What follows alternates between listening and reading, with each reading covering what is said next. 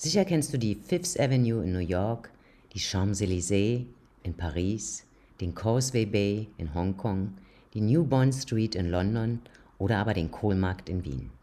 Sie gehören zu den teuersten Einkaufsstraßen der Welt. Doch eine Straße stellt sie allesamt in den Schatten. Deshalb lass uns jetzt mal einen Spaziergang auf der faszinierenden Online-Straße machen, um dem aktuellen Verbraucherverhalten auf die Schliche zu kommen. Wahrscheinlich hast du auch seit der Corona-Pandemie mehr Zeit als gewöhnlich dort verbracht. Klar, warum auch nicht? Schließlich ist sie 24 Stunden, sieben Tage die Woche geöffnet. Die Online-Straße ist das größte Einkaufszentrum der Welt. Da stellt sich logischerweise die Frage, wie du nun genau an den Teil der Straße kommst, den du brauchst, wenn du eine ganz spezielle Sache suchst. Bleib dran und entschlüssele hier mit uns die Verbraucherreise und erfahre, wie Kunden beim Online-Einkauf entscheiden.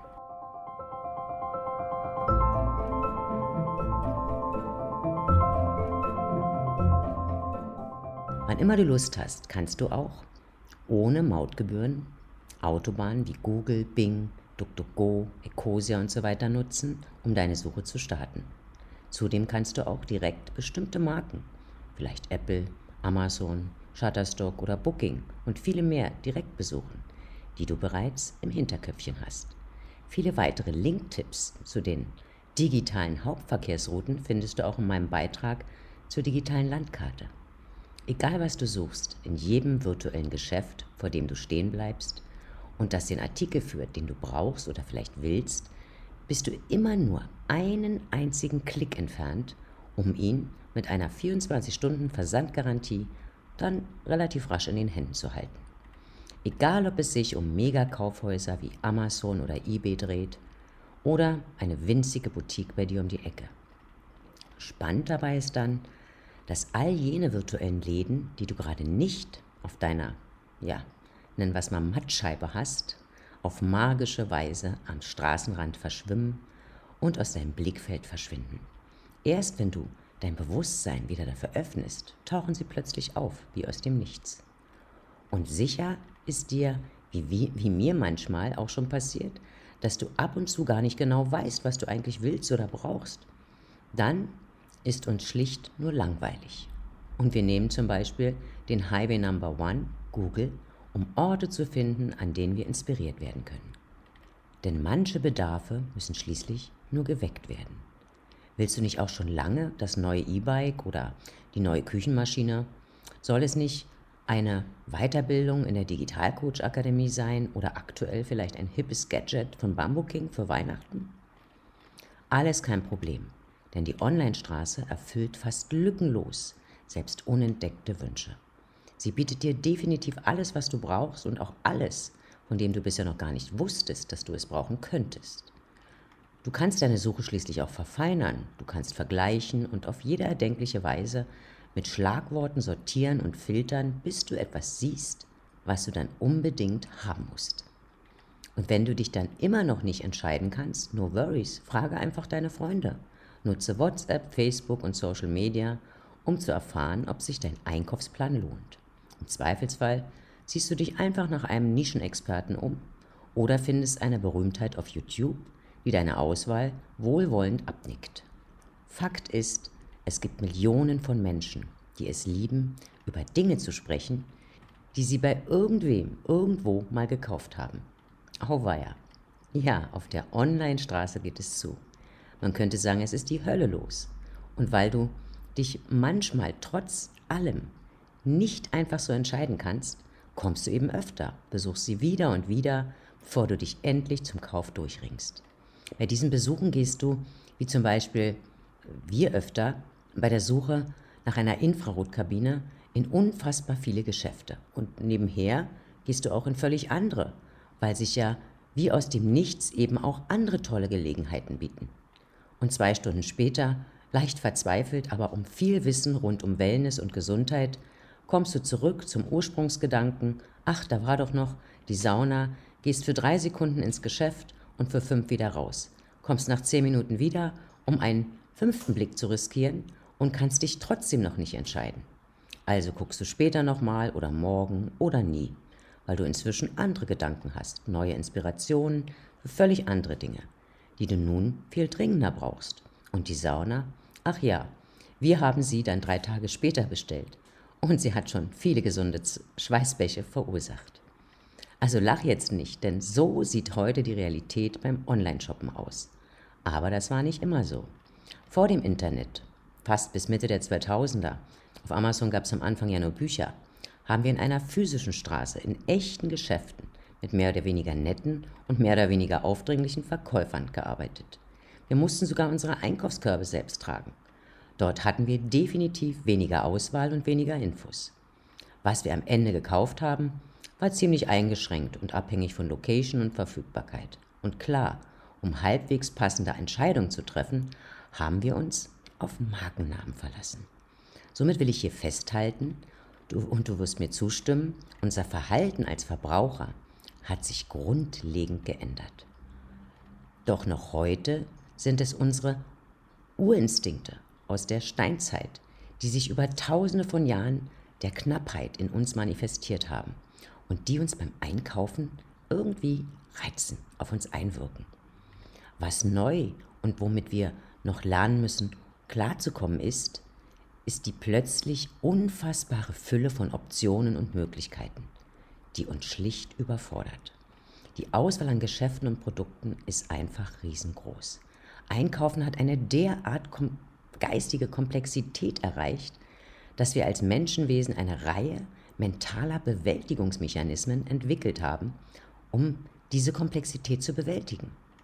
Ich bin zum Beispiel seit 1995 im Marketing und nur noch einige wenige Basics sind Teil der heutigen Strategien. Mit dem digitalen Marketing haben wir einen gewaltigen Quantensprung gemacht. Wir gehen heute auf völlig neue Wege, ja, um es in die Köpfe der Verbraucher zu schaffen und dort eben auch zu bleiben. Es gibt ständig neue Plattformen, neue Technologien, neue Datenanalysemöglichkeiten und zum Teil völlig neue Vertriebsformate. Und ständige globale Innovationen wie eben KI, also maschinelles Lernen und künstliche Intelligenz, treiben alles zusammen immer schneller und schneller in die technische Zukunft. Die meisten Innovationen sind wichtig und nützlich, vor allem im Bereich der Industrie, aber auch in der Bildung und Weiterbildung oder im Lifestyle und im Gesundheitssektor. Das digitale Marketing brachte und bringt ständig neue Unternehmen auf den Markt und es gibt ungeahnte Möglichkeiten für globalen Wachstum. Wie hilflos menschlich wir agieren, wenn wir selbst Verbraucher, also Kunden sind, hast du an oben genannten Beispielen gesehen.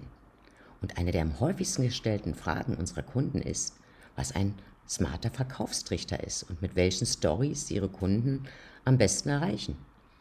Doch am Ende dreht es sich immer um die gleiche Sache. Deshalb müssen wir, bevor wir auf diese Fragen eingehen, einen viel wichtigeren Aspekt beleuchten. Was wir beantworten müssen ist, wie geht es? Wie entscheiden Verbraucher, was sie kaufen und von wem sie es kaufen? Deshalb ist auch nicht verwunderlich, dass viele Unternehmen diese Frage gerne an Agenturen wie uns auslagern. Denn sie ist die wichtigste im Marketing und in der Werbung und individuell immer noch schwer zu beantworten.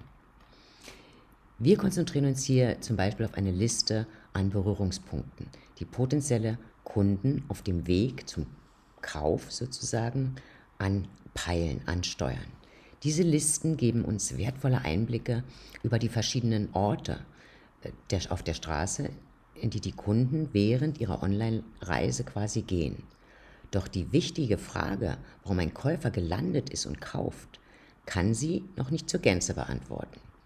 Wir wissen heute richtig viel über Werbemöglichkeiten, eigentlich mehr als jemals zuvor und können die Ergebnisse auch mit erstaunlicher Genauigkeit messen. Doch das Verständnis über Verbraucherentscheidungen ist in vielen Bereichen immer noch ein Rätsel. Nach dem Ausbruch der Pandemie Anfang des Jahres 2020 jetzt ja, und den folgenden Einschränkungen im Einzelhandel ist der Anteil der Online-Einkäufe auf Rekordwerte gestiegen. Damit ergab sich in unserem E-Commerce-Business sogar die Möglichkeit, einige unserer, ja, normalerweise, ich nenne sie mal Ladenhüter, ebenso zu verkaufen. Die meisten täglichen Einkäufe, die wir so brauchen, Dinge, die wir brauchen für den Alltag, ja, vor allem Lebensmittel, werden nach wie vor äh, offline erledigt. Doch spannend ist, dass die Vorinformation über bestimmte Artikel eben auch online erfolgen. Wir zum Beispiel nutzen dies, weil wir zum großen Teil vegan leben und die Auswahl sich hier auf nur ein paar wenige spezielle Geschäfte beschränkt. Deshalb checken wir zuerst online, wo was zu bekommen ist. Was ich sagen will, ist aber, dass die Komplexität potenzieller Entscheidungswege massiv zugenommen hat. Deshalb müssen wir als Marketingverantwortliche unser Denken an dieses Verbraucherverhalten ausrichten lernen. Und mit Modellen des 20. Jahrhunderts ist das im 21. nicht mehr zu erklären. Seit wir zum Beispiel 2017 in den E-Commerce eingestiegen sind, versuchen wir auf komplexen Wegen unter anderem auch für unsere Jobs selbst zu verstehen, wie unsere Kunden und eben überhaupt der Verbraucher auf Amazon oder eben überhaupt auf der Online-Straße tickt und wie die Auswahl getroffen wird, welche Informationen sie brauchen und wollen. Und wenn sie kommen, fragen wir uns, wie sie letztlich ihre Auswahl beim Kauf getroffen haben und warum. Unsere Nachforschung in Zusammenarbeit natürlich mit Google bestätigt, dass es im Labyrinth von Suchanfragen, Anzeigen, Links und Klicks ein bestimmtes Gebiet gibt, das sich die chaotische Mitte nennt.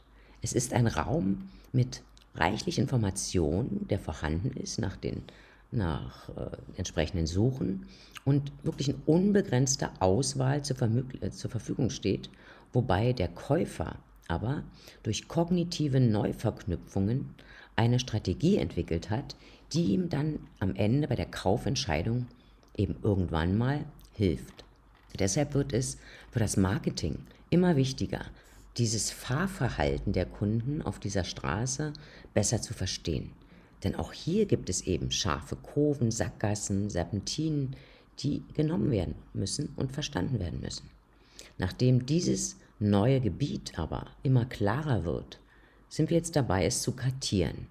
Und mit Hilfe der Verhaltenspsychologie kann es sogar sichtbar gemacht werden. Verbraucher wechseln heute, wie schon oben in den Beispielen beschrieben, nahtlos zwischen, nennen wir es mal, Zuständen der Suche über in, die, in, die, in einen Zustand der Auswertung und springen immer hin und her. Und überrascht es auch niemanden, dass Menschen in Betracht auf diese wachsende Komplexität äh, genau so handeln. Das Ergebnis ist im Grunde ziemlich simpel, wie meistens im Leben. Es geht um Minimalismus und Einfachheit. Nimm die Komplexität aus deinen Angeboten, sodass der Kunde keinerlei Anstrengung beim potenziellen Kauf anwenden muss oder aufwenden muss. Nutze die Kraft des ersten Moments. Nur Bruchteile von Sekunden können darüber entscheiden, den Kunden zu gewinnen oder ihm eben im Dickicht der Online-Straße wieder zu verlieren. Und hier gibt es ein paar wesentliche menschliche, automatisierte Denkstrategien oder Bewältigungsmechanismen, die wir alle bei komplexen Entscheidungen unbewusst anwenden und die auch Einfluss oder Auslöser zum Kauf geben können. Also auf jeden Fall Einfluss ausüben können. Diese, nennen wir sie mal Denkmechanismen, arbeiten sehr stark mit unserem limbischen System zusammen, das unsere Gefühle steuert und gibt dies, also dieses limbische System gibt das dann an Bereiche des Gehirns weiter, die für unsere Erinnerung zuständig sind. Und es gibt viele dieser automatisierten Denkmechanismen, die für unser Verhalten zuständig sind. Und drei davon möchte ich dir jetzt vorstellen. Einmal ist es das duale System. In den letzten Jahren wurde in der Verhaltenspsychologie die Theorie des dualen Systems vorgeschlagen. Diese Forschung machte auch Daniel Kahnemann mit seinem Bestseller Schnelles Denken, Langsames Denken berühmt und deren Strategien ich zum Beispiel bereits in den Ausbildungen äh, meiner Vorgängerakademie Mentalmanagement und Brain Coaching unterrichtet habe, weil es sehr, sehr wichtige Faktoren sind. Unser Gehirn ist zwar nicht buchstäblich in zwei Systeme geteilt, aber es ist eine nützliche Analogie, um zu verstehen, dass eben das System 1 automatisch agiert, es ist schnell, intuitiv, emotional und reaktiv. Und System 2 hingegen ist bewusst, mühsam, logisch und absichtlich. Im Kontext des Verkaufens kannst du dir hier bewusst machen, dass sich potenzielle Kunden vermutlich stärker angesprochen fühlen, wenn du diesen emotionalen Part in deinen Angeboten mit berücksichtigst. Hier kommt also der Faktor eines, ja, der Fähigkeit oder dein, deiner Fähigkeit eines exzellenten Storytelling auch mit ins Spiel. Der zweite Punkt ist die Verankerung. Dies ist unsere Tendenz, uns zu stark auf ein einziges Merkmal oder eine Information zu verlassen oder eben sie zu verankern. Und das passiert oft im unmittelbaren Kontext, wenn wir eine Entscheidung zu treffen haben. Im Kontext des Verkaufsprozesses meint das, dass wir im Hinterkopf bereits eine vage Vorstellung von dem haben, was wir wollen, brauchen bzw. was wir gesucht haben. Und wenn diese Erwartung im ersten Moment ja, eben nicht erfüllt wird, klicken wir im wahrsten Sinne des Wortes wieder weg. Das Framing ist der dritte Bereich. Unsere Entscheidungen und Vorlieben werden auch davon beeinflusst, wie Informationen uns präsentiert werden. Im Kontext des Verkaufsprozesses ist dies ein sehr wichtiger Faktor. Hier ist zum Beispiel Zeit entscheidend. Ja? Also unter Druck, ob du die Entscheidung vielleicht unter Druck treffen musst oder auch die Menge, wie viel ist zur Verfügung. Eine Verknappung eines Produkts kann zum Thema werden. Und je nachdem, wie der Kunde diese Taktik, also die man als Taktik durchaus im Verkauf verwenden kann, bereits kennt oder nicht, kann der Abschluss erfolgreich sein oder der Kunde kann sich, ja im wahrsten Sinne des Wortes, auch abgezockt fühlen. All diese automatischen Denkmechanismus sind unter vielen anderen Teil unserer Online-Ausbildung auf der Digitalcoach Akademie. Und ich hoffe, du konntest aus diesem Beitrag wieder wertvolles Wissen für dein erfolgreiches Online-Geschäft rausziehen. Und ich verbleibe bis zum nächsten Beitrag mit herzlichen Grüßen, deine Doreen.